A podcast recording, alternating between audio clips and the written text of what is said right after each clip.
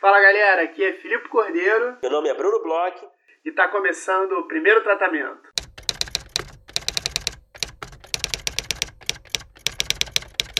Fala Brunão, tudo bem? Fala Filipe. Brunão, 100 episódios 100. no ar. 100 episódios. 100, entramos no terceiro dígito. Isso significam 100 semanas nesses últimos quase dois anos aí que eu e você conversamos mais de uma hora por semana, pelo menos uma vez. É mais do que muito casal aí faz no mundo. Uhum. Muito mais do que casais aí de 20 anos de casado fazem no mundo. E. Bruno, E ainda tem sexo, né? e ainda tem sexo. Ainda rola. Ainda rola o sexo. Eu achei que a gente ia demorar mais alguns episódios pra poder falar isso aqui Não, no podcast. tem casais que depois de 20 episódios já não fazem mais sexo.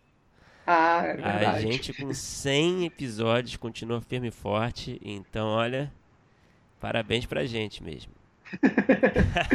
Brunão, temos que estourar um champanhe, temos que. Tô até abrindo uma cervejinha aqui, ó, Oh, oh, pra comemorar o centésimo episódio Não, aqui no vamos ser ar, brindando. Você abriria de qualquer forma, né? Se não fosse. Não, eu estou 100. brindando aqui com você e com o nosso público. Opa, eu também tô abrindo aqui.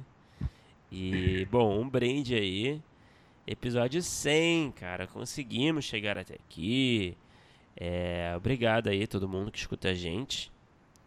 E obrigado você, Felipe, pela companhia, por me aguentar durante esse tempo. Brunão, obrigado você também por me aguentar durante esse tempo. Eu sei que não foi fácil, nem pra um nem pra outro. Muito obrigado, ouvintes. É, a gente, nesse tempo aí, conheceu um monte de gente legal. É, não só quem a gente entrevista, mas muitas pessoas que chegaram até a gente por conta do podcast. A gente adora conversar com a galera que escuta a gente, a gente adora receber mensagem. Faz muito bem para os nossos egos, ajuda muito a gente a fazer pauta, a procurar entrevistado. Então, assim, por favor, mantenham-se engajados após 100 episódios, mandem mensagens. Meu primeiro tratamento podcast é gmail.com. Nas redes sociais, que é primeiro tratamento, Facebook, é, Instagram, Twitter, porque deu para aturar essas 100 semanas é, por conta de vocês também. É um relacionamento aqui muito aberto que eu e Brunão temos nesse podcast. Ah, certamente, certamente. Muito obrigado novamente a todo mundo. E seguimos aí, eu não sei, a, a gente tinha ali no começo ali uma pretensão de chegar talvez a 20 episódios, né? A 40, 50, aí foi aumentando. Chegamos em 100 e agora eu não sei qual é a nova, nova meta, não sei se a gente vai dobrar a meta, é isso? É, a gente não precisa botar meta, mas aí também a Eu gente dobra gosto quando de trabalhar com metas, Felipe, eu gosto de trabalhar com metas. A gente tem metas, eu acho que no episódio 101 a gente pode fazer uma, uma cabeça sobre metas, a gente abrir de novo para o nosso público. A gente tem aí um apoia-se que a gente está pensando, então a gente está querendo que o nosso público dê sugestões. E hoje eu acho que é um dia de se comemorar, Brunão. Tá bom, então sem metas hoje. Sem metas, hoje é mais informal, tá certo? Hoje vamos só na camisa polo, tá certo? E... Mas é isso, gente. Obrigado novamente. É, chega de agradecer, né? Se não aguentam mais ouvir isso da, da gente. Mas realmente o sentimento é muito sincero, muito real. Enfim. Então é isso. Seguimos aí com mais um episódio. E eu fiquei sabendo, seu Filipe Cordeiro, que o senhor vai nos presentear aí nesse episódio 100 com belas dicas aí audiovisuais, tá certo? Bom, Brunão, é o seguinte, eu, já que a gente está no nosso centésimo episódio, eu tenho pelo menos uma dica que ela é muito pontual, muito pensada em você. Opa! A gente, a gente costuma fazer e procurar assim algumas séries, filmes, algum, algum, algumas produções que não são tão mainstream normalmente. A gente tem um pouquinho dessa preocupação. Tudo bem que a gente às vezes não aguenta e fala sobre alguma coisa que está um pouco mais bombada tal. Mas hoje eu vou fugir um pouco disso, porque eu acho que essa série que eu vou falar com você é mainstream. Só que eu sei que você tem uma resistência muito grande a esse tipo de produto, por isso que eu vou falar aqui para você e aí para todos os ouvintes que, assim como você, não gostam desse tipo de material, eu espero que eu convença vocês um pouquinho, que é Watchmen. Opa. É a série que estreou na HBO, né? É, eu acho que a galera que escuta a gente quase toda deve saber, muita gente já deve ter visto os primeiros dois episódios, que aqui enquanto a gente está gravando, se você escutar na quarta-feira que sai esse episódio, por enquanto só tem dois episódios no ar. E eu sei que, Bruno, você é um cara que, assim como Martin Scorsese e Francis Ford Coppola, acha que super-herói não é cinema e nem dramaturgia, né, Bruno? Não, eu não tenho. Peraí, peraí, peraí. Peraí. Vamos esclarecer. Primeiro que eu não sou ninguém comparado a essa galera. Então não tenho, eu não tenho nenhuma credibilidade para dar uma opinião relevante nesse sentido, tá? E depois que eu não acho isso tudo também. Eu acho que já deu, sabe? Ah. A minha opinião é bem simples, assim. Estou cansado, já deu, sabe? Não é se eu considero arte, não considero cinema, não considero, enfim é que eu realmente estou meio cansado de só ver isso, de só ver salas cheias com isso, enfim. É mais por aí, sabe? Sei, mas então o Watchmen você chegou a ver algum episódio? Eu ainda não vi, mas não é assim, não está correlacionado, né, a essa, a essa opinião. Claro que quando eu, eu ouvi falar e vi que ia sair essa série, eu não, não fiquei com as minhas é, expectativas elevadas, porque eu geralmente evito esse tipo de, né, de conteúdo. Mas eu sei que é o Damon Lindelof que está envolvido, é... que é o cara do Lost, que é o cara do Leftovers também, né? Que é uma série que a gente adora.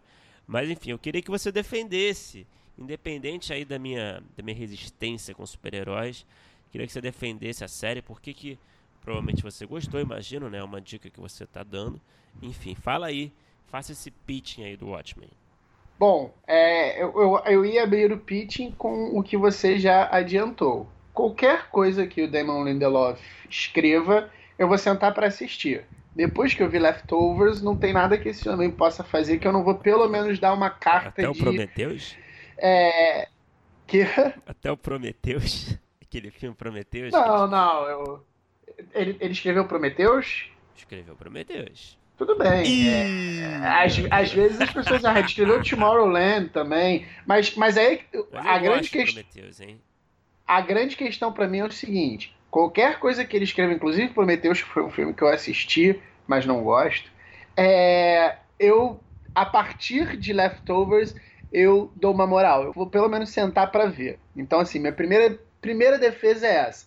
Veja porque é o Lindelof que está escrevendo. Mas aí eu vou adiantar que, como eu já vi, eu tenho outros pontos para tentar te convencer. Primeiro que é o seguinte, o Watchmen é, é...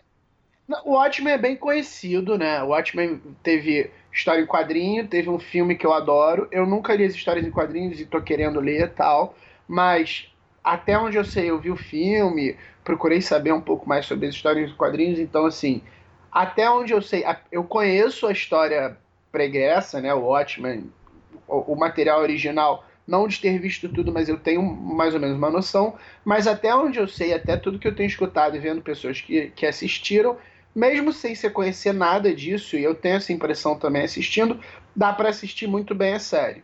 Uhum. E o Watchmen, todo o material de Watchmen, ela parte um pouco desse lugar que você tá. O Watchmen é, é uma foi criado numa época e, e, é quando você assiste uma desconstrução do gênero do super-herói, né? Então ela já parte disso de ah, já é um gênero cansado, é um gênero que precisa ter outras leituras, tal. Então assim, pro cara que não gosta de super-herói, não gosta desse tipo de gênero, já é assim um, um outro olhar sobre esse gênero. Mas não é só por conta disso que seria bom, porque tem uma série acho, chamada The Boys que eu fui assistir que é bem mais do mesmo ali e que também pretende ser uma desconstrução do gênero. Hum, eu ouvi falar que... bem. Eu, é, é, dá pra ir, mas você vendo ótimo, você uhum. fala, isso aí é brinquedo de criança. O que acontece é o seguinte, é a série, essa série da HBO, ela é muito diferente dos materiais anteriores. Os materiais anteriores, eles é, têm toda essa questão de desconstruir o super-herói, de mostrar é, como é que seria um super-herói na vida real. Então, um cara tipo um Batman, botar uma máscara e querer correr atrás de criminosos, na verdade é um psicopata, não é um super-herói, entendeu? Hum. É, ele tem todo esse trabalho, assim, o cara que é o cara mais poderoso do mundo, ele simplesmente perde o interesse pela humanidade. O cara mais inteligente, ele vira um maniqueísta. Ele tem todas essas coisas, assim, de mostrar assim, ah, o seu superpoder na verdade, te transforma numa aberração, vamos dizer assim, a, a, o material original, né? Ele é muito calcado nisso, que já é muito interessante, eu já acho bem legal. A série, ela tem isso também, mas ela não quis se aprofundar nisso porque eu acho que o material já foi feito em relação a isso. A série ela pega, é, pelo, pelo menos os dois primeiros episódios, e me parece que vai ser toda a pegada da série, e ela traz a série para hoje em dia, e ela discute alguns conceitos como polarização política, preconceito racial, pós-verdade, apropriação de discurso. É uma série extremamente política, mas daquele jeito é, leftovers de fazer a coisa, que você tá vendo uma coisa ali uhum. que é sobre fé, sobre é, perdas e tal, e que você está envolvido na história e que você só depois que senta, para, pensa, você vê que ele estava falando o tempo inteiro sobre fé, sobre humanidade e tal, porque você está com uma puta história ali acontecendo. Mas tem essa complexidade toda? Você fez um tem, paralelo aí com Leftovers, tem. né? Mas. Não, não, não, não, não. Por enquanto, né, são só dois episódios. Eu não sei se ele vai conseguir é, se aprofundar e tocar é, em lugares que Leftovers toca.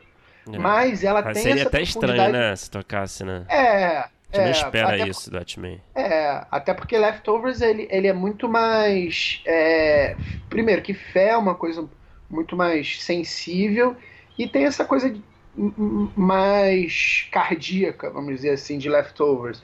E super-herói, né? O gênero não deixa de ser um gênero de super-herói não tem nem como ter muito isso, acaba ficando um pouco piegas. Mas ele, ele toca nessas coisas de, de é, discursos e pós-verdades e radicalismo de uma forma brilhante e, e com, até com pouca sutileza, mas pouca sutileza é, no, nas cenas, mas não no, no, na forma de escrever.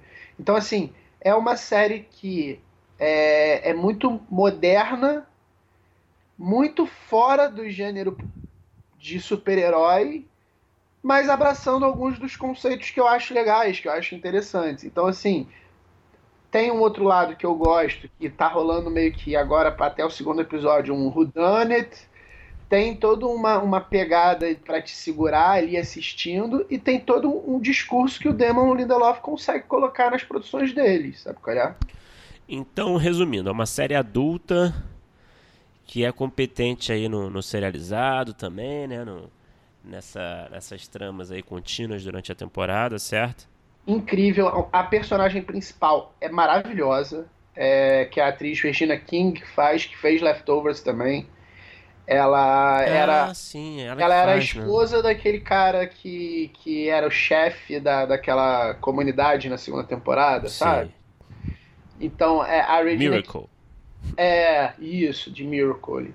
É, é, a, a, Regina King ela, ela, é muito boa atriz e a personagem é maravilhosa. É muito boa personagem, uma das personagens, grandes personagens aí que surgiram em séries. É uma, uma policial negra que é violenta e que é, é, sofreu com racismo em determinado momento e é porrada antes de conversa tal. É muito interessante a personagem dela, é uma mulher muito forte, até diferente do que a gente está acostumado a ver também no gênero. Peraí, deixa eu ver se eu entendi então. Então tem uma independência em relação ao HQ e ao filme? Tô, tô, tem e não tem quase que total. Respeita, dá, não. Dá pra você assistir, porque o que, que acontece? A HQ e o filme é, se passam na mesma época. É, a HQ e o filme são é, histórias que se passam é na bem época fiel, da Guerra né? Fria. O filme é bem fiel ao HQ, né? O filme é bem fiel ao HQ, o... né? O filme é bem fiel. É... Você viu o filme? Vi. É, então, é, é passa-se na época da Guerra Fria. É... tá no auge do confronto lá da Guerra Fria, os super-heróis eles é, é, participam da Guerra do Vietnã, é, um policial vira uma arma dos Estados Unidos contra a Rússia, tem todo um, um, um contexto Guerra Fria, e aí no final tem um, um, um, evento extraordinário e que por conta desse evento extraordinário que é desmascarado depois por um dos personagens, que é o Rorschach, os, os super-heróis eles não precisam mais agir, vamos dizer assim. E a o Watchmen, né, o filme, é, a HQ e tal, terminam ali no final da Guerra Fria. Essa série ela se passa em 2019, como se tudo aquilo tivesse acontecido mesmo. O que aconteceu na Guerra Fria ficou para trás. É, os super-heróis ali que existiam, eles acabam se desfazendo. E aí também na, na HQ e no, e no filme explica o cara lá que. Na verdade, só tem um que é super-herói super poderoso mesmo, que é o tal do Dr. Manhattan. Ele se desinteressa pela, pelos humanos e vai para Marte então ele continua lá em Marte, então não tem ninguém que é super poderoso mesmo, na verdade as pessoas elas botam máscaras. Uhum. E aí a grande discussão da série começa no seguinte sentido. É... Criou-se essa cultura de colocar máscaras. Então, os policiais passaram a usar máscaras para não serem identificados pelos bandidos. Muito do que acontece aqui no Brasil, uhum. a gente sabe que essas operações de caveirão e favela, quando os caras são presos tal, que aparece na capa do jornal. Muitas vezes os policiais estão de máscara uhum. para não sofrerem represálias. Só que os bandidos e grupos é, é, que na verdade são é quase que um grupo é, extremista, não chega a ser terrorista, é um grupo extremista, também coloca máscara, entendeu? Então é uma sociedade onde as pessoas resolveram se mascarar para poder cometer crimes ou poder cometer justiçarias, vamos dizer assim, entendeu? Para virar justiceiros. Então, essa sociedade caótica onde todo mundo acha que está certo, onde todo mundo radicaliza para um lado, onde os fins justificam os meios, e você mete uma máscara e pode fazer o que você quer, entendeu? Então é, é, um, é um, discurso muito próximo do que a gente está vendo até na internet, onde as pessoas elas colocam uma máscara de um perfil sem nome e falam o que querem, entendeu? Fazem uhum. o que uhum. querem, sacou? Uhum, entendi. E, e, basicamente é isso. Ela, ela respeita o que aconteceu antes. Você é, tá num mundo que sofreu tudo aquilo, que existe sim um, um ser é, além das forças, então tem um pezinho ali no extraordinário, mas ninguém voa, ninguém faz isso aqui. O que tem é porrada. Porrada, tiro e bomba. Deve Muito. ter um, um senso de humor também, imagino, né? Uma pegada pop ali também, né? Cara, não. Não? É, esper, esperava que tivesse até um pouco mais. É, o, não, não, não é totalmente zerado de humor, assim. Tem agora no segundo episódio tem um personagem que é ótimo, que é um cara que se veste de vermelho, tem uma máscara vermelha, um cara virou pra ele. Ah, você é um nazista. Ele, nazista porra nenhuma, eu sou comunista. E enfia a porrada no cara, sabe? tem umas coisinhas assim. Mas tem menos humor do que Succession, por exemplo. Entendi. É, ela, é um, ela, ela, ela se leva um pouco mais a sério. Entendi. Do que, é, por exemplo, The Boys, essa que, que faz essa coisa de desconstrução. Ela é um pouco mais séria, assim. E, e, cara, a história é muito boa. O segundo episódio é muito bom. O segundo episódio é mais detetivesco, assim, do que o primeiro. O primeiro é um pouco mais tiro, porrada e bomba. O segundo episódio é um pouco mais detetivesco, é muito bom, eles fazem isso muito bem, assim, é vale a pena assistir a série, mesmo você que não gosta do gênero, Brunão. Cara, tá aí, você fez o seu caso aí, né? Você fez sua argumentação. E, cara, eu vou te dizer, cara, eu vou assistir, cara, porque. É vale isso. a pena. Filipe Cordeiro e Demon Lindelof juntos, eu tô dentro. Sacou? Eu vou assistir e vou te contar aqui depois o que eu achei. Por favor, eu gostaria de que a gente conversasse no final da temporada sobre o ótimo. Se, se continuar eu nesse nível que anima, está até né? agora, que eu acredito que Não se anima aí, quem disse é. que eu vou gostar de assistir tudo? Calma aí. Baixa, Baixa essa bolinha aí, filho, seu Felipe.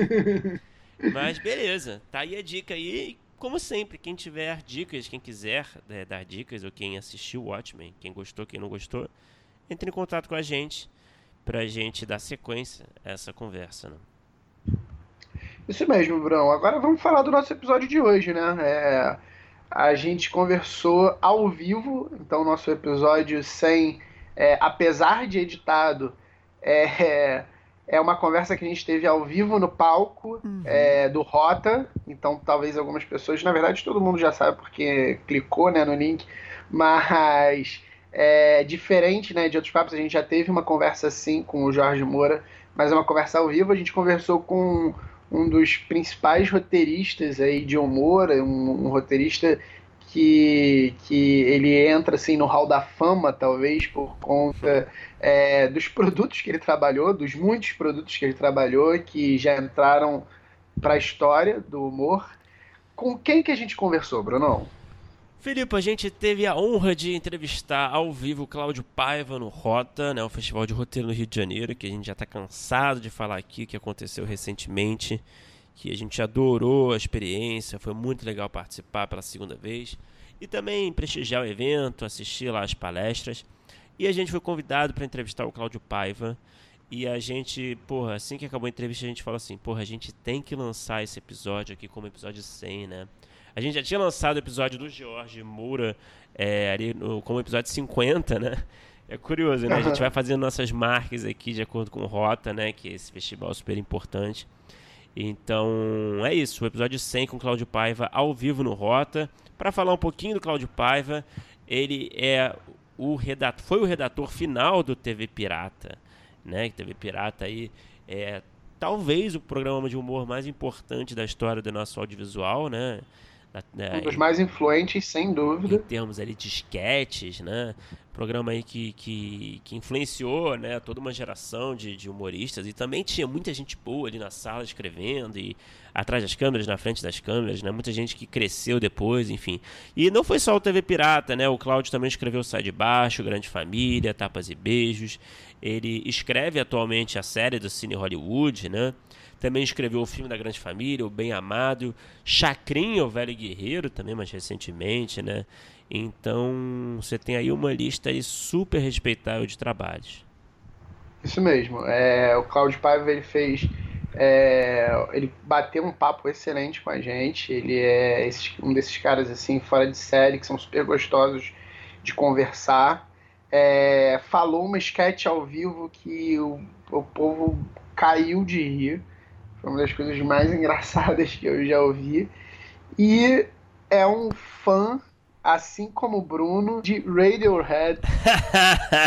então, quando ele falou isso na entrevista, eu vi o, o, o, brilho no olhar do Bruno, aquele sorrisinho de canto de boca se, se, se abrir. Então, assim, foi uma entrevista que eu tenho certeza que é, não só de estar no palco, não só da gente conversar com uma pessoa que a gente admira tanto, pro Bruno teve todo um lado especial no momento que ele falou de Radiohead. Cara, realmente assim, é uma coisa que não tem nada a ver, né, com nossa conversa, né? Mas por acaso é, é, acabou pintando ali no meio da, da entrevista, né? Acho que, acho que a gente perguntou o que, que ele, com que, que com tipo de música ele, ele, ele costuma escrever, né? E ele falou do Radiohead, do Tom York, enfim. Eu nunca ia imaginar que o Cláudio Paiva, o cara que escreve humor, né? Um cara ali com tradição ali já, né? Um, pô, um dos grandes nomes aí do nosso audiovisual. É, que ele seria um cara que, que, sei lá, antenado aí com Radiohead, com Tom York, que é uma coisa que eu realmente gosto pra caralho. Então teve, teve essa cerejinha no bolo. E, enfim, não sei é, a quem pode interessar isso, mas tá ali no meio da conversa. E para mim, particularmente, foi um momento especial. então vamos ouvir esse papo aí que foi muito bom.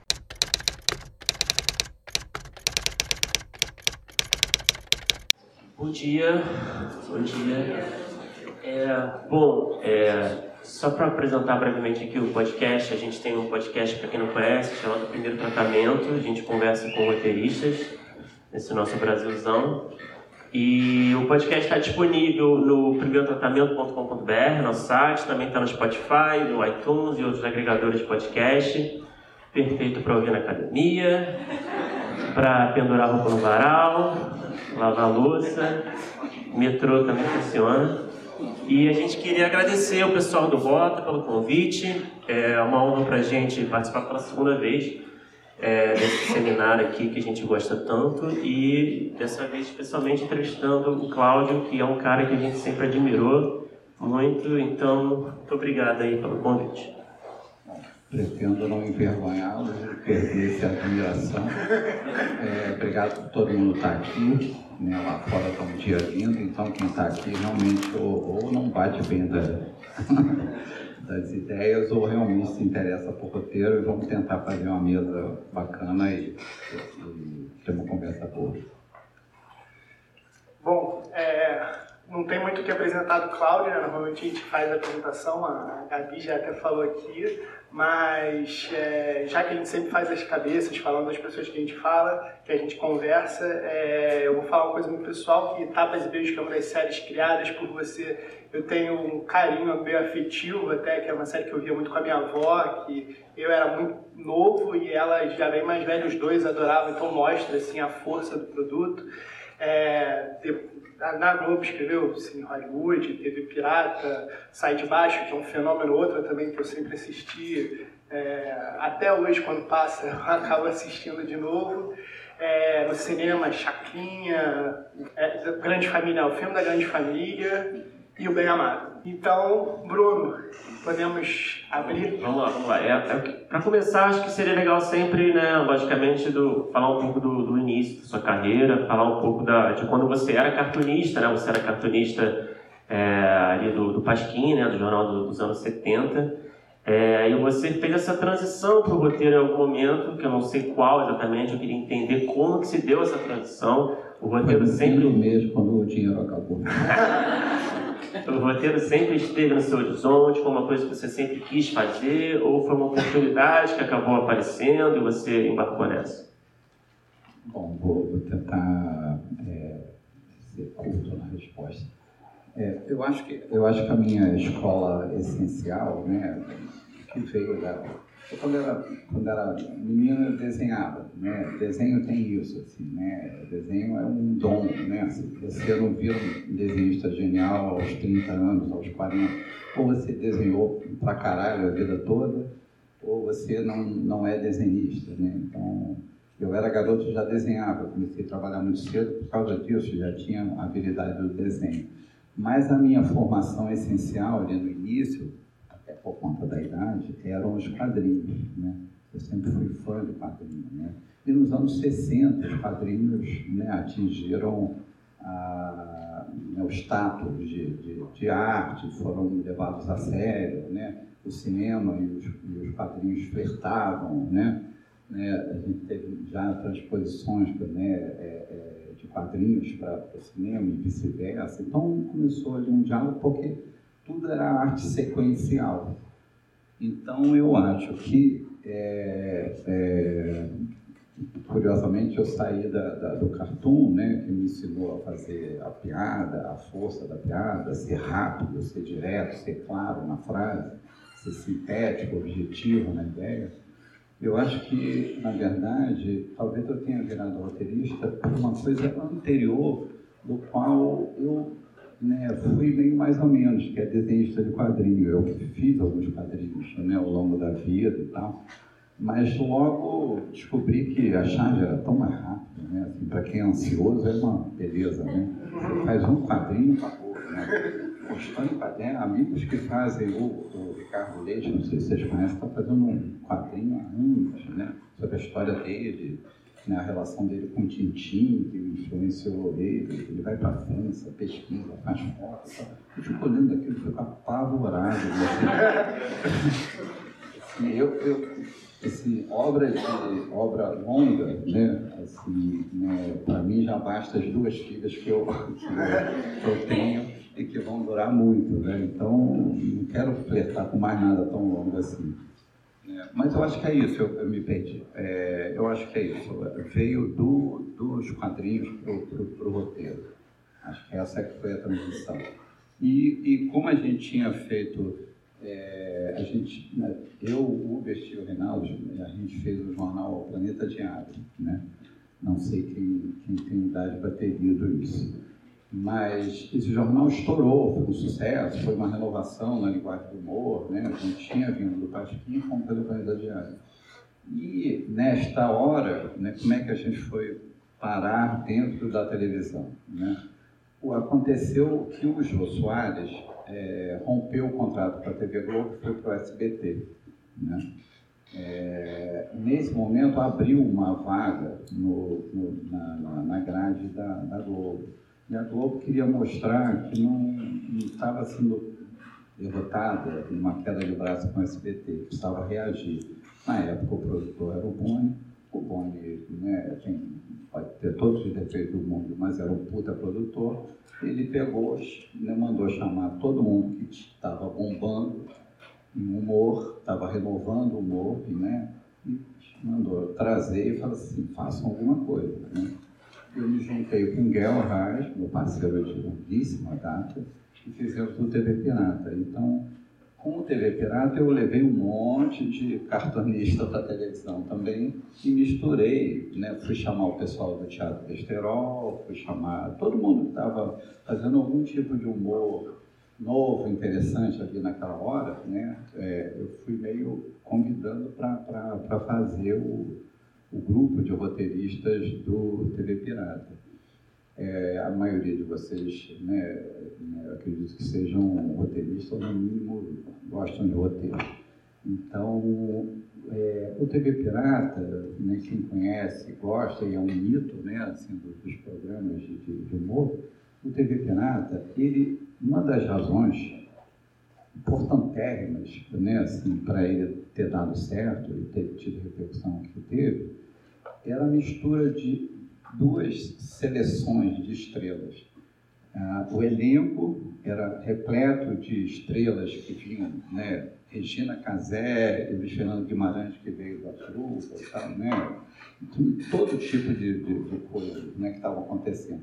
E no roteiro também eram estrelas do Teatro Besterol, estrela dos quadrinhos, os cartunistas de São Paulo, Laerte e Glauco escreviam, Luiz Fernando Veríssimo escrevia, a turma do, do, do, da Caceta Popular, os meus parceiros do Ainda todo mundo escrevia. Então, eram dois times. Né? Era um puta time de, de atores, um puta time de autores. Né? Então, para concluir, como é importante ter um bom roteiro para um produto dar certo. É, você falou sobre o Planeta Diário, que virou com essa questão da linguagem, virou de certa forma uma referência do humor na época, e comentou sobre a TV Pirata. A gente vê aí, é, agora há pouco tempo, está no ar, que remete muito à TV Pirata e, e realmente é, é, quase que um, um, um programa mítico, principalmente para quem gosta de humor. É, você já falou um pouco do que, que você acha que foram os elementos para criar esse sucesso que até depois gerou outros produtos que saíram da TV pirata e hoje em dia a gente vê referência em um monte de coisa. Como é que era chefiar, fazer a redação final de tantos talentos e, e escolher? Porque eu imagino que devia ser uma profusão de ideias, assim, devia ter todo tipo de, de, de sugestão, de sketch, de programa, etc. Como é que era fazer esse trabalho com tantas mentes tão criativas e talentosas? É, bom, é, eu acho que, que, é uma coisa, não necessariamente, você pode ser um grande é, roteirista, né? É, mas não necessariamente você será um, um bom é, é, chefe de, de, de, de, equipe de roteiro, né? porque chefia é, um, né? uma outra. Né? Um outro tipo de trabalho, é. né? Nessa, um outro animal, né? É, é, a gente sabe, né, quem, já, quem trabalha em empresa, quem já trabalhou, já teve chefe, né? Assim, a gente sabe quem são os chefes bons e quem são os péssimos. Na maioria das vezes são péssimos, porque a gente sempre odeia o chefe, que é uma tradição brasileira, né? Mas é, o, o chefe, ele, ele tem que estimular aquele grupo, né? Ele tem que formar um grupo né, é, que seja múltiplo, né? Né? E aí você tem chances de ter uma linguagem maior, mais ampla, falar para mais gente, né? se você mistura esse grupo com tipos e pensamentos e linguagens e estilos diferentes, né? você vai ter um produto mais plural, mais interessante, mais rico. Né? E a proposta de organizar isso, assim, né? primeiro eu acho que assim, era acho que eu tinha a meu favor um, um desafio de botar um programa novo no ar, né, bem produzido, dirigido pelo Guel, com o elenco, isso já me ajudava, claro, né? Então, aquela turma, né, assim, é, meio me escutava, né, aceitava a minha liderança, porque o que estava se propondo era muito bom, né?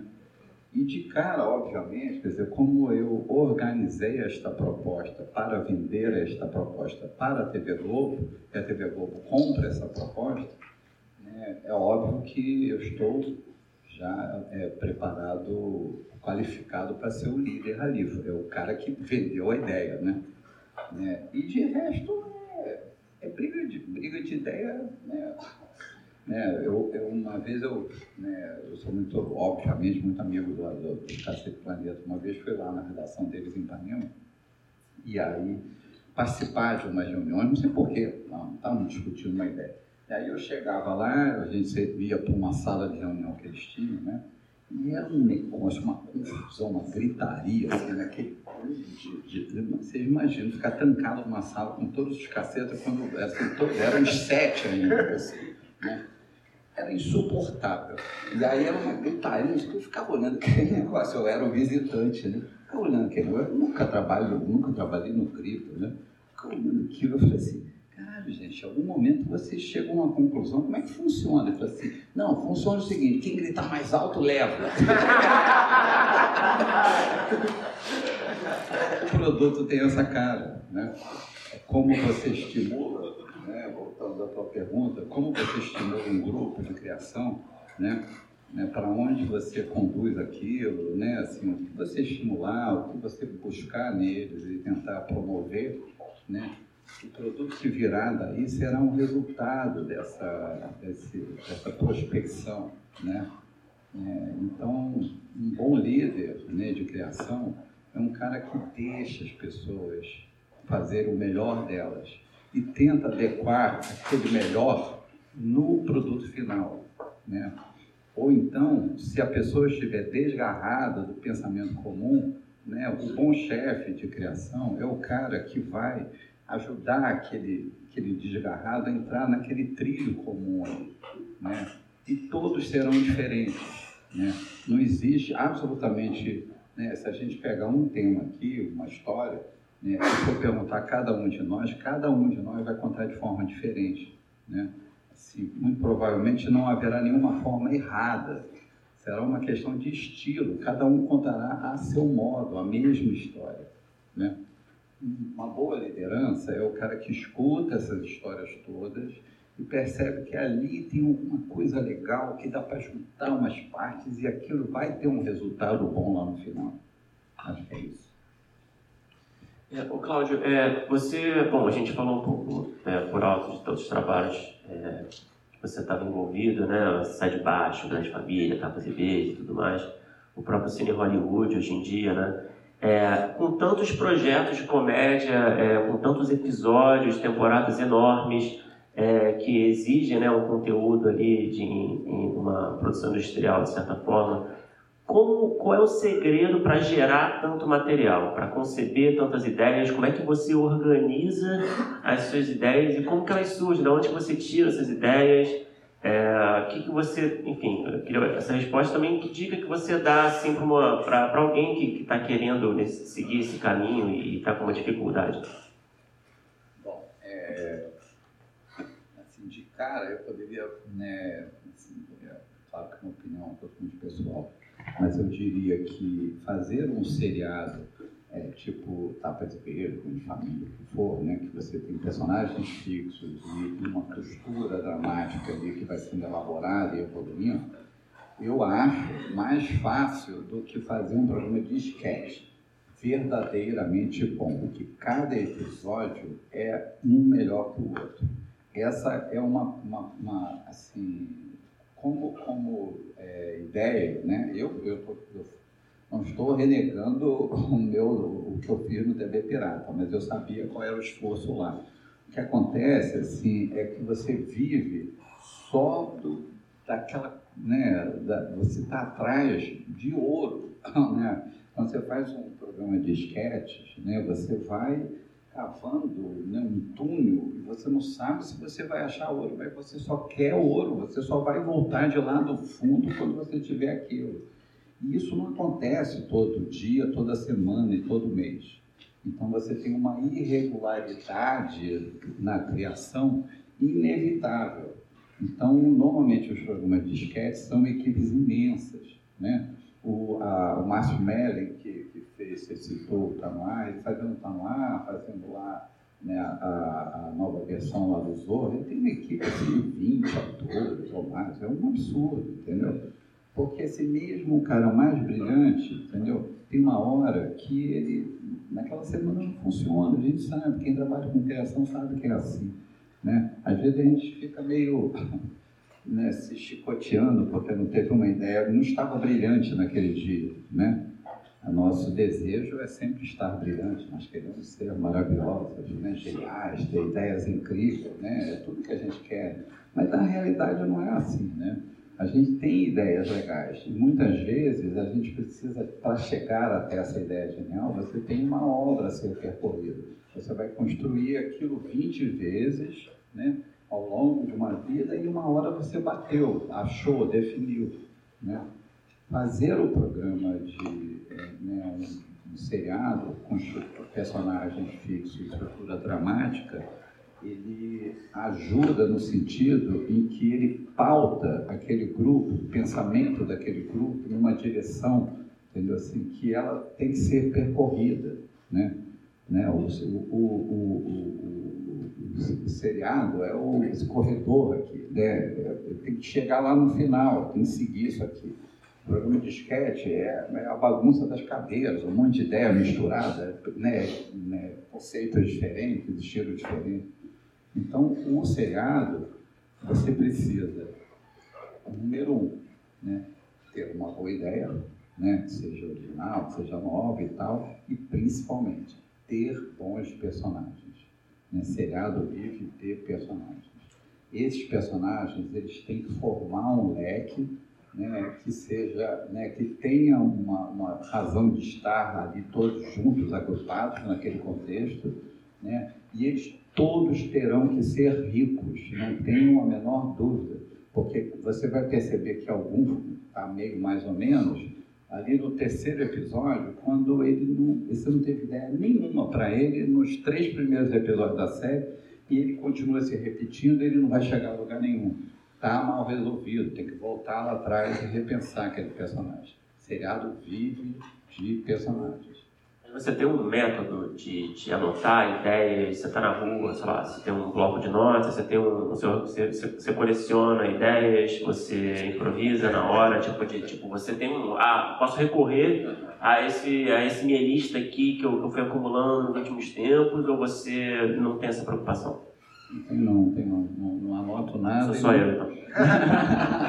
é, mas é, um, é uma. Eu entendo que você, quando você fala em anotar ideias, por exemplo, que é uma coisa que eu faço com desenho, né? É o rascunho, né? O rascunho, eu, eu né, tenho pilhas de papel em casa que eu preciso organizar, não vou organizar nunca, porque são rascunhos. Cada 30 páginas daquela rendeu meio desenho, entendeu? Como é que você se desfaz, né? Aí começa essa compulsão neurótica de acumular e guardar ideias. Tá? Eu não esqueço das coisas, não esqueço, não esqueço de ideia, estava trabalhando com a equipe, às vezes a equipe anota, a equipe fica, acho engraçado, alguém fala assim, não, não, tá para não esquecer, tal. eu falei, eu não vou esquecer, eu lembro, e, e, mas eu acho que é, assim, é um improviso, né? a forma como as ideias vêm é concentração e dedicação mesmo, assim, né? Esse ofício é um, é um, um ofício, se você quer um, um, né, um, bom texto, um bom roteiro, prepare-se para trabalhar muito. É, ele funciona assim, né? Porque você fica gerando nele e tem uma hora que aquilo tem que. É igual música, né? Você fica lendo e relendo, né? né? Quem faz roteiro, quem tem a prática, sabe disso. Tem uma hora que aquilo vai meio. Você vai. Né? Aquilo vai funcionando. Tem que ser uma música uma, essa passou fácil, aí outra, aí tacou. De novo, aí você vai, vai, martela até sair. Né? Esse é o método. Dentro dessa pergunta do Bruno, eu fiquei curioso com uma coisa. É... Sketch tem essa dificuldade, mas eu, eu imagino que ela por conta da linguagem e estrutura, ela seja um pouco mais próxima das charges, que é uma coisa que você faz muito, e você tem esses esboços das charges e tal. Você já se pegou é, esboçando uma charge que virou sketch? É, você tem essa é, é conversa, porque eu acho que talvez a charge ela não tenha é, fôlego para virar uma coisa serializada, mas charge e sketch estão ali mais próximos. Como, como, é que é isso? Como é que você faz essa escolha assim, do que, que vai virar um desenho, o que, que vai virar o audiovisual? É. É, eu entendo o que está falando. Assim, a, a charge, ela é, é um. A charge é como se, não, se você comparar a escrita, a charge está mais próxima da, da, da, poesia, né? Assim, você escolhe a linha, a palavra, né? Assim, você tem esse preciosismo, né? Você precisa, qual é a frase que sintetiza né, melhor aquela ideia? Economia. De todo mundo, economia, de, de economia até de, de, recursos, porque é um único desenho, um único texto, né? Eu não gosto de, de charge que se repete, né? Assim, que se explica, aí você tem que dar título, já me incomoda, sabe? Assim, né? Aquelas charges que tem uma parede escrito né, censura, né, é simbólica, é uma parede para dizer que é um limite e tal. Eu falei, isso está uma merda, tem que traduzir, isso é só eu sempre acho que esse é o processo de elaboração, não é ainda a ideia em si. A charge tem essa síntese. E o sketch, assim, ele, eu acho que a semelhança é o sketch você constrói uma cena para chegar à charge, para chegar à piada. Né? O Chico Anísio dizia que comece uma piada pelo fim. Né? Eu, né, quando alguém me contou essa, essa frase dele, eu achei curiosa, é isso mesmo né? Você vai começar um sketch, você tem que ter o punchline lá no final, né? Senão você não vai chegar a lugar nenhum, né? É, o Cláudio, é, falando assim, você logicamente as séries é, das quais você esteve envolvido, né, é, são todas criações coletivas, né? É, eu queria entender a sua opinião assim no escrever humor, né? Você acha que escrever coletivamente é, traz mais frutos do que escrever sozinho, como é que você enxerga essa dinâmica? E o que, que é melhor o que é pior? É, uma, uma boa pergunta, sim. Eu acho que sim, concordo com você. Entendo que é uma... É, não é uma regra, acho que é uma coisa pessoal, né? Eu sou naturalmente... É, é eu, eu agrupo pessoas, né? Não é à toa que eu tenho tantas chefias de equipe na televisão, né? eu gosto de formar grupos, é, isso me, eu me interesso por outras formas de fazer, outras linguagens, outras pessoas que trazem né, é, é maneiras de contar aquilo diferente da minha e tal. Então, por isso eu, eu, eu gosto de trabalhar com um grupo, né? Trabalhar com televisão, eu trabalho né, há anos, né, é trabalhar com um grupo, não é, é totalmente diferente de novo da chave que é completamente solitário, né? É você e você mesmo. Né? Ah, acho que fazer humor, né, te respondendo objetivamente, assim, fazer humor em grupo é, tem uma vantagem é, de cara, que é o seguinte, quando você tem mais de uma pessoa, a, a, aquilo fica tem uma pilha, tem uma excitação, né? Uma conversa, um diálogo, é um duelo. Estamos né? Estamos todos aqui atrás de uma ideia, de uma ideia boa, da, de ouro, né? queremos a piada, a punchline sensacional. Então, você, você tem uma excitação né, na, no processo criativo. Né? O processo criativo, ele é, obviamente, excitante, né? Claro que, assim, você, né, mesmo que você esteja trabalhando sozinho, se você escreve uma coisa muito engraçada, você fica, né, eu fumando charuto, tomando vinho, não, escrever uma coisa muito né? Não é assim, né? Funciona, né? Se é engraçado, tu vai dar uma gargalhada, né? Você, porque você vê a tua cabeça um absurdo, né? E se você acha graça, o outro achará também, né? Nesse sentido, trabalhar em grupo para o humor funciona muito bem, porque ele estimula essa excitação, né? Quando eu trabalho sozinho, né, assim, fazendo humor, seja o que for que eu esteja fazendo redação final de um queijo e tal, Eu trabalho com música, música não me atrapalha a escrita. Muitos amigos dizem, eu não consigo, presta atenção na letra. Eu falei, não estou nem aí, eu digo. Mas a música me ajuda a esse estado de excitação, né? A gente ouve muito, muito música para mobilizar né, o nosso estado emocional, né?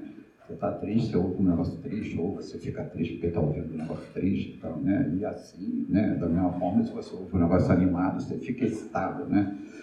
Então, escrever para mim, escrever com música, gera esse estado de excitação né, criativo que é muito legal, que é bom. Tem algum tipo de música específica? Ah, eu ouço tudo, eu ouço tudo misturado, assim, mas depende um pouco do clima. o tom da, do que você está... É, um pouco, sim. Acho que sim, acredito que sim. Não dá para fazer uma cena triste ouvindo... Não. Assim, se você for escrever alguma coisa triste, ouça Radiohead. Ia fazer o contrário. Né? O Bruno escuta Radiohead para tudo. Ah, é, é isso que eu faço. Acordo, escuto, vou dormir, escuto. Eu sou foda, eu sou foda. Porque tem isso. O Radiohead, por exemplo, né? Vamos ser rápido aqui para não ficar papo de dois fãs do Radiohead. O Radiohead, por exemplo, ele, ele tem umas, uns mergulhos de emocionais, né? Coisa do Tom York, né? Então, ele é muito legal nesse sentido. Se você está escrevendo uma coisa dramática, uma cena dramática e tal, né? E, assim, quando eu estou pintando, eu gosto muito de ouvir música também, né? Mas não necessariamente só o baixo astral do, Tom York, não. Assim, tem coisas excitantes também funcionam muito bem.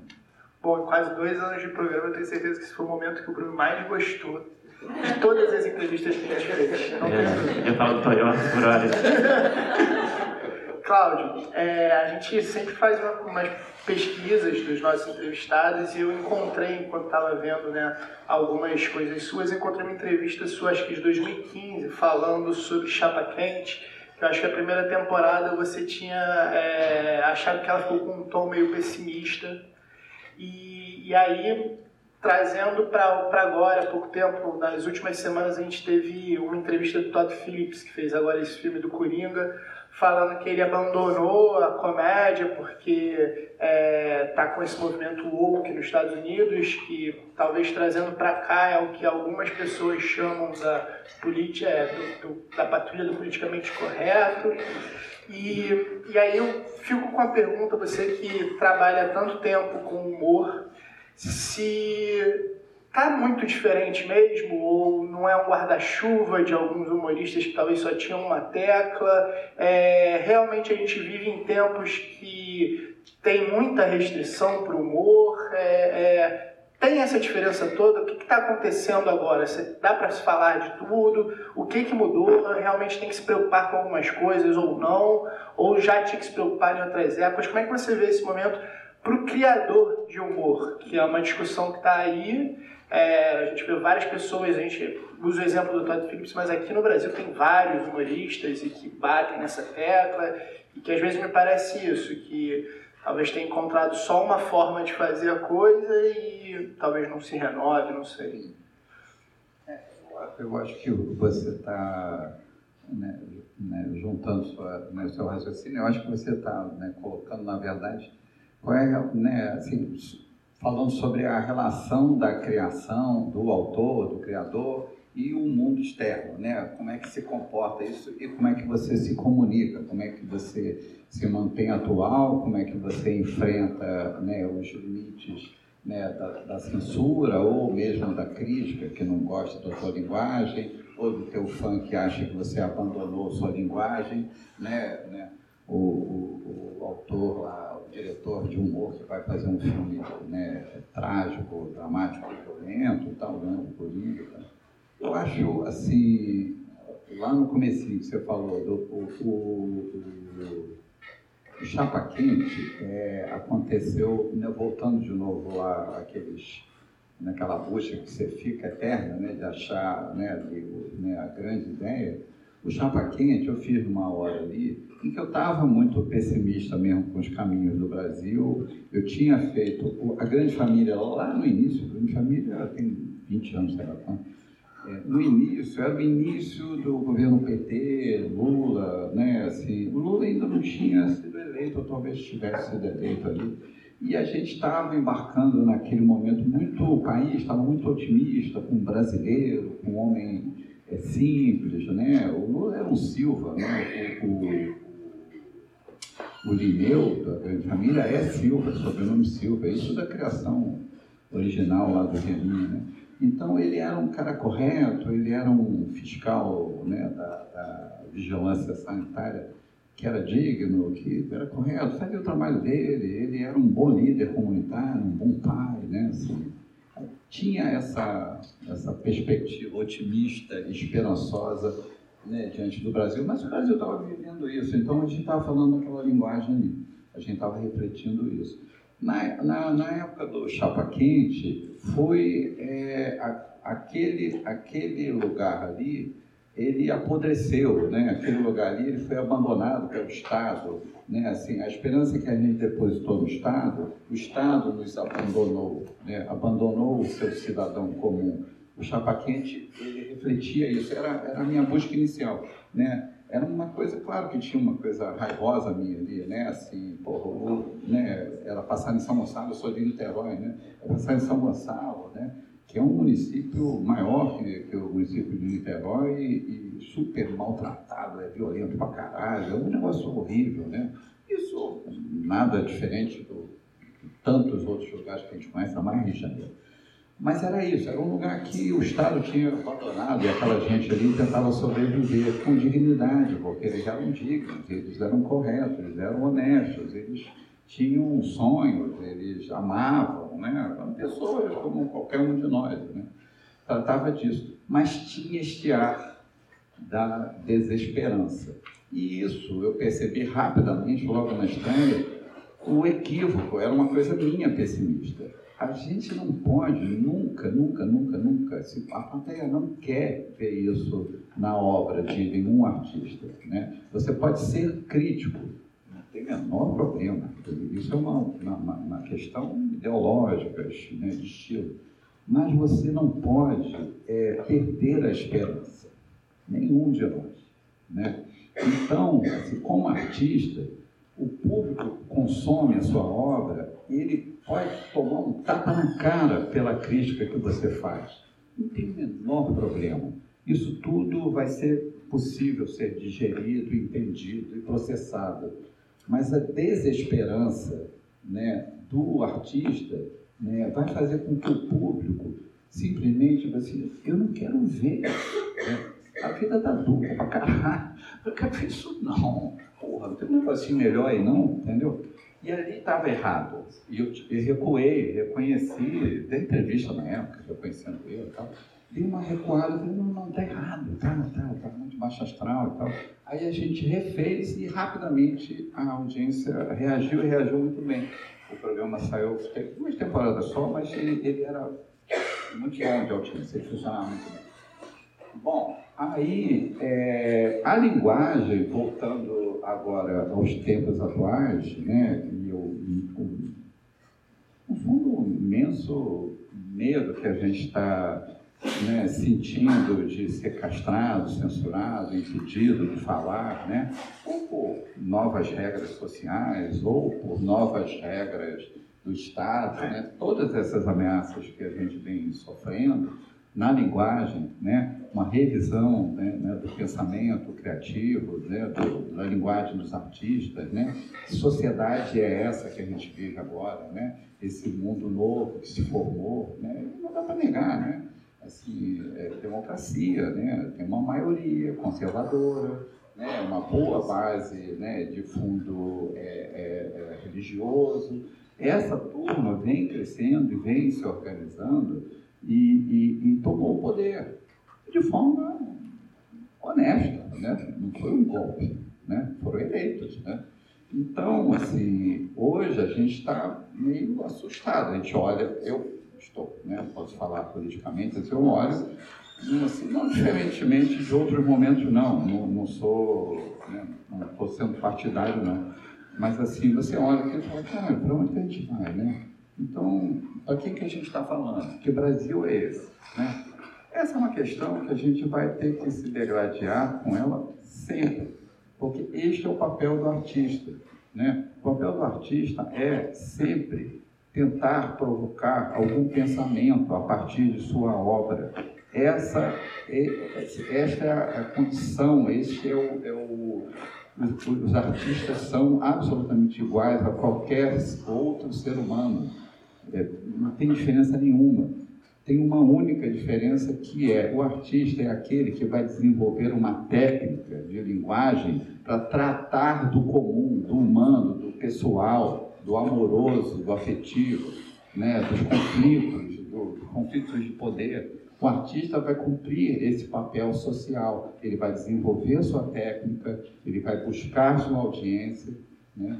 Mas a função dele é, é falar para esse povo. Né? E mesmo com relação ao politicamente correto, se ele é, ele é castrador, restritivo, é papel dos artistas questionar isso. Será? Não estamos ficando hipócritas, não? Assim, até onde dá para ir? Não, aqui talvez seja demais, né? Todas as questões, a minha filha, eu tenho uma filha mais nova de 26 anos, a linguagem dela, ela é de uma geração, né? Que não admite piada com porra nenhuma, assim, né? Não pode nenhuma minoria, ela fica puta e tal. Eu olho aquilo dentro de casa, minha filha, né? né? Eu olho aquilo e falo assim, eu entendo, assim, ela tem a razão quando ela defende né, assim, essa, essa crítica. Né? Tem razão. Eu posso não concordar, eu posso querer avançar nos limites, mas esse é um papel meu como artista. Vou querer avançar nos limites sempre, sejam eles quais forem, não, não só essas restrições politicamente correto. É, Cláudio, uma coisa que eu reparo assim é, sobre o humor é, em geral, às vezes, principalmente nacional em, em, certos momentos, é que eu acho que o, o roteirista ele acaba é, se inspirando demais em suas referências, sabe? Eu acho que acontece uma armadilha ali do, do, do plágio meio que inconsciente às vezes, sabe? Não sei se você concorda comigo. Não, assim, não estou dizendo. Acho que acontece, não é uma coisa que é a mais comum, mas eu acho que ocorre principalmente quem está começando, né? Para quem está começando a escrever humor, você se apega muito ali, você não acha que você está se apegando, mas você está se apegando às coisas que você costuma assistir, que você gosta. A minha pergunta é essa: você, como, qual é o segredo? Como fugir dessa armadilha desse plágio inconsciente? É possível? Olha, assim, se você pensar que o aprendizado, né, é, é o aprendizado do ser humano, dizer, é da natureza humana aprender as coisas imitando, né? A gente faz isso desde pequenininho, né? Assim, né? Não dá para dizer que nós aprendemos a falar porque não tinha ninguém falando perto da gente. É mentira, né? A gente ouviu e ficou imitando, né? E disse as primeiras palavras desconexas e aquilo vai ganhando sentido, se organizando até que você está se comunicando com, a, com os adultos, né? Assim, então, eu acho que faz parte do aprendizado. Assim, copiar, né? Tentar imitar, copiar, assim, né? É, é, é, tudo bem, não, não, não, vamos tentar copiar o Radiohead, que é de, talvez, eu não sei, não sei o quanto você, né, se você sabe tocar alguma coisa, eu sou um baterista amador, mas eu não, não cometeria esse, essa tentativa vergonhosa de imitar, tentar imitar o Radiohead. Mas a gente imitar e copiar e, e seguir ali os, os, os as obras dos artistas que a gente idolatra, é, é, eu acho que é natural. É natural. Agora, assim, onde é que está o limite disso? Onde é que está o problema disso? Quando é que isso começa a se transformar num problema? Quando, na sua busca, você se bastou com aquilo, não é? Você será um imitador. Hoje você tem no mercado, né, assim, por conta dessa revolução dos né, da, da, da, da, vinda de Netflix, Amazon, né, Apple, MTV, né, tudo que está acontecendo né, na, na, no entretenimento e no audiovisual, você tem hoje no Brasil né, várias produtoras fazendo séries que parecem séries estrangeiras. Né? Você olha aquilo e fala assim, bonitinho, legal. E olha, falando em português, que bom, então, né? Você não precisa nem ler a legenda, né? Assim, que beleza e tal. Assim, mas entendeu assim, o bonitinho não é o bom, né, gente? É na boa, né? Acho que não tem um ditado grosseiro sobre isso, mas eu esqueci. Não, não vou me poupá-lo disso. Mas entendeu? Feio arrumadinho, né? Não é? Uma coisa assim. É, Bonito é o feio arrumadinho. É, é, é, entendeu? Assim, então, eu questiono isso. Acho que, que é, essas diferenças são importantes, essas coisas nos afetam, claro, né? Eu posso dizer para você uma lista de, de seriados estrangeiros que eu assisto, sempre gostei, ou, ou né, diretores de cinema, comédias que eu assisti ao longo da minha vida, tudo isso me influenciou me marcou. Agora, se bastar nisso, assim, significa que você ficou na imitação, né? O caminho é, assim, é totalmente pessoal e interno, não há outro caminho. Quanto mais cada um de nós, né, né, quanto mais você se colocar na sua obra, né, de estar inteiro ali, estar envolvido com aquela ideia, estar envolvida com o tema, com a história que você está contando, quanto aquilo, né, quanto mais aquilo, aquele trabalho tiver importância para você, assim, ele será mais rico e mais interessante, porque é a maneira que nós temos de ser completamente diferente uns dos outros. Né? Ninguém é igual a mim, nem a você, nem nenhum de nós. Como eu falei, todos contamos a mesma história de forma diferente. Então, conte a sua história, né? porque só você pode contar a sua história. Meu, não é a sua história, a sua biografia, né? Não é fazer, começar a fazer selfie né? e botar na tua biografia na internet, não. Já pode até bastante- ser. Já tem bastante gente. É, pois é, pode até ser isso, pode ser uma linguagem e tal. Mas assim, fale de coisas que são importantes para você. E toda vez que você estiver fazendo alguma coisa sobre encomenda, né? Né, que é muito comum, né? A gente tem que trabalhar, ganhar dinheiro, né? Ah, rolou um roteiro de não sei o que, um programa, assim, assado, tá para lugar uma grana fazendo isso. Quando você tiver com aquilo na sua frente, assim, você precisa entender, descobrir o que, que é- aonde é que você está ali dentro. Você tem que entrar ali, tem que se achar ali para fazer o diferencial. Se você só imitar o que os outros que você viu, você pode fazer bem feito isso, mas isso vai se esgotar. entendeu? Você tem que se achar ali dentro. Por isso é que eu falo, quando trabalho com equipe, você tem que ver o que cada um é, né? qual é a especialidade de cada um, qual é a linguagem de cada um. Né? Porque isso é que será legal, será diferente do outro.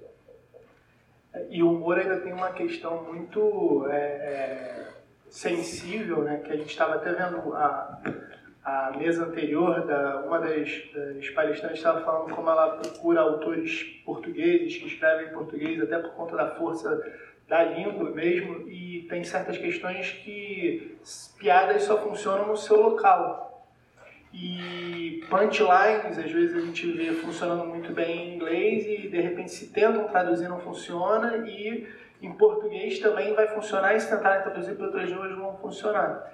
E vendo assim seu trabalho de humor tem, você falou até por exemplo do Chapa Quente, como essa coisa de São Gonçalo, tem todo uma, um DNA que você identifica.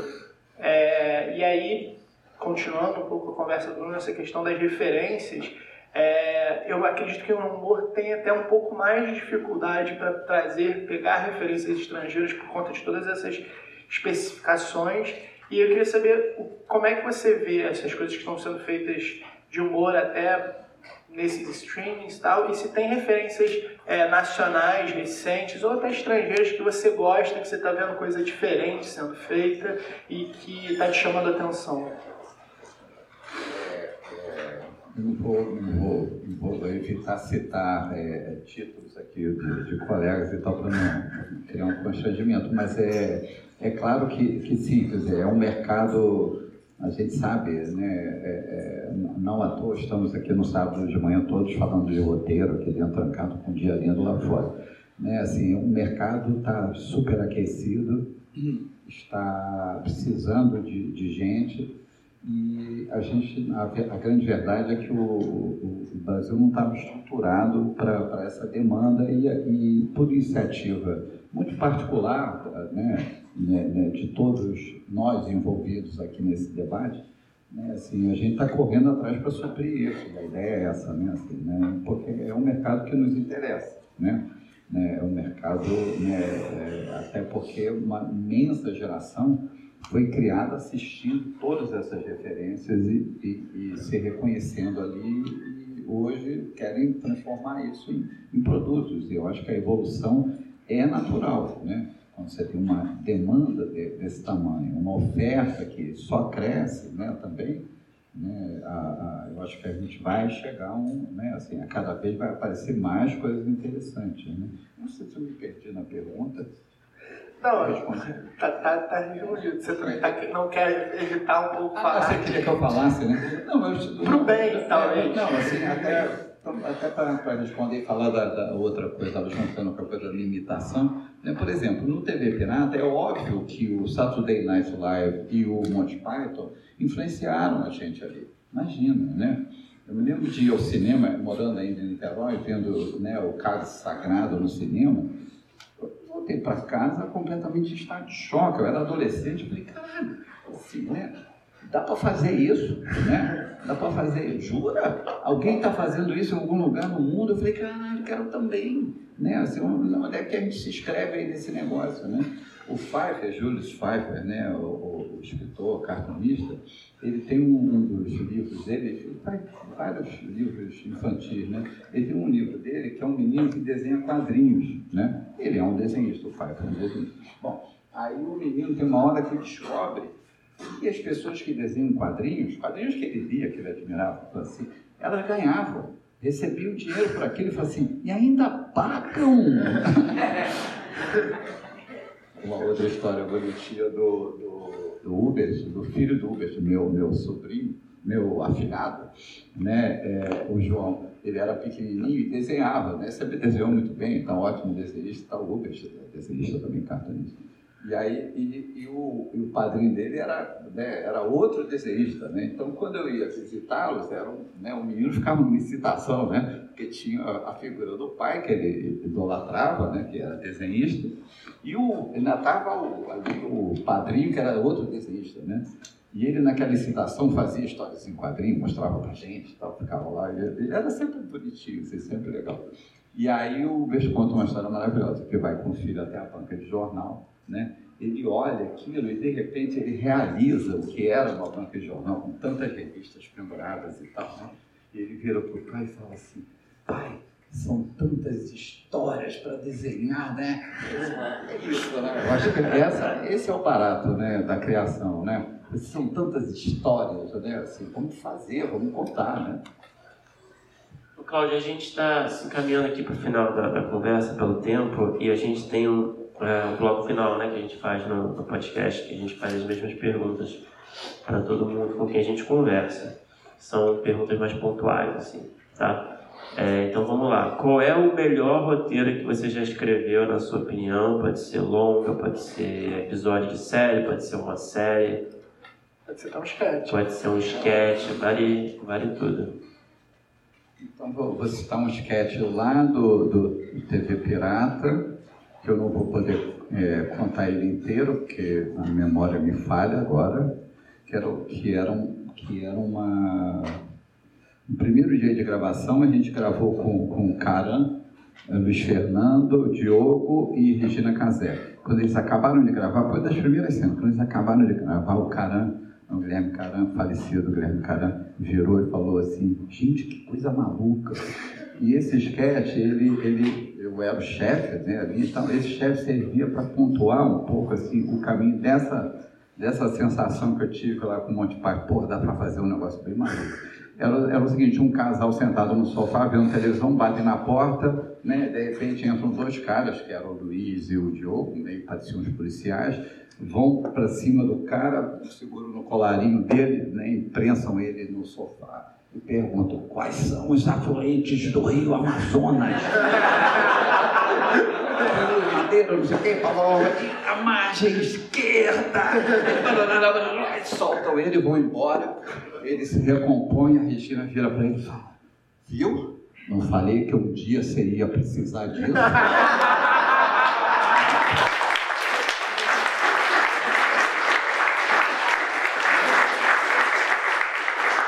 escolha.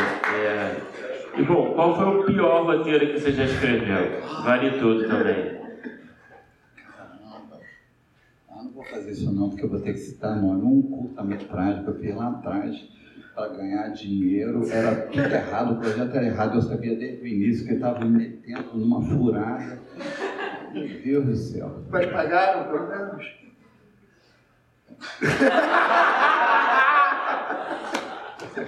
Era uma furada. Você lembra de alguma coisa assim, desse, desse curta que você pode compartilhar com a gente? Eu vou poder isso, não, não. As pessoas estão vivas aqui. Algumas são, são amigas. Usar só palavra-chave, se quiser, assim. Não, é curta horroroso, sem pé nem cabeça e tal, não é um horror. Assim, é tudo errado, a diretora era um, um absurdo, não sabia o que estava fazendo. Era uma... É melhor da palavra-chave. Não, próximo.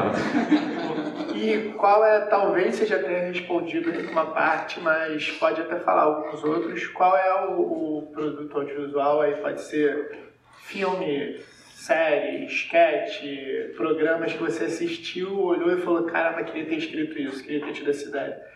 Com certeza o Monty Python um deles que você já falou aqui. Eu vou voltar, vou voltar, assim, é, é, mas eu, eu citaria até antes dali, que é uma, uma referência muito forte para mim, que eu- a gente começou lá fora, eu falei dele, é o Billy Wilder. É, assim, eu adoraria ter escrito Quanto Mais Quente Melhor, Crepúsculo dos Deuses, Se Meu Apartamento Falasse, Irma La Dulce. Assim, para quem gosta de roteiro, quem não viu esses filmes, vai lá, vê, vê, assim, é um estudo genial, assim, é, ele, ele ali, o caminho das pedras está ali, assim, é genial, genial. Billy Wilder, então. Ele ainda é tudo. E para encerrar, qual é o projeto que você tem, o roteiro, o roteiro que você tem escrito, uma ideia que você tem desenvolvida, que está aguardando ali a sua vez de ser realizada, que você sonha em realizar esse projeto que ainda não aconteceu?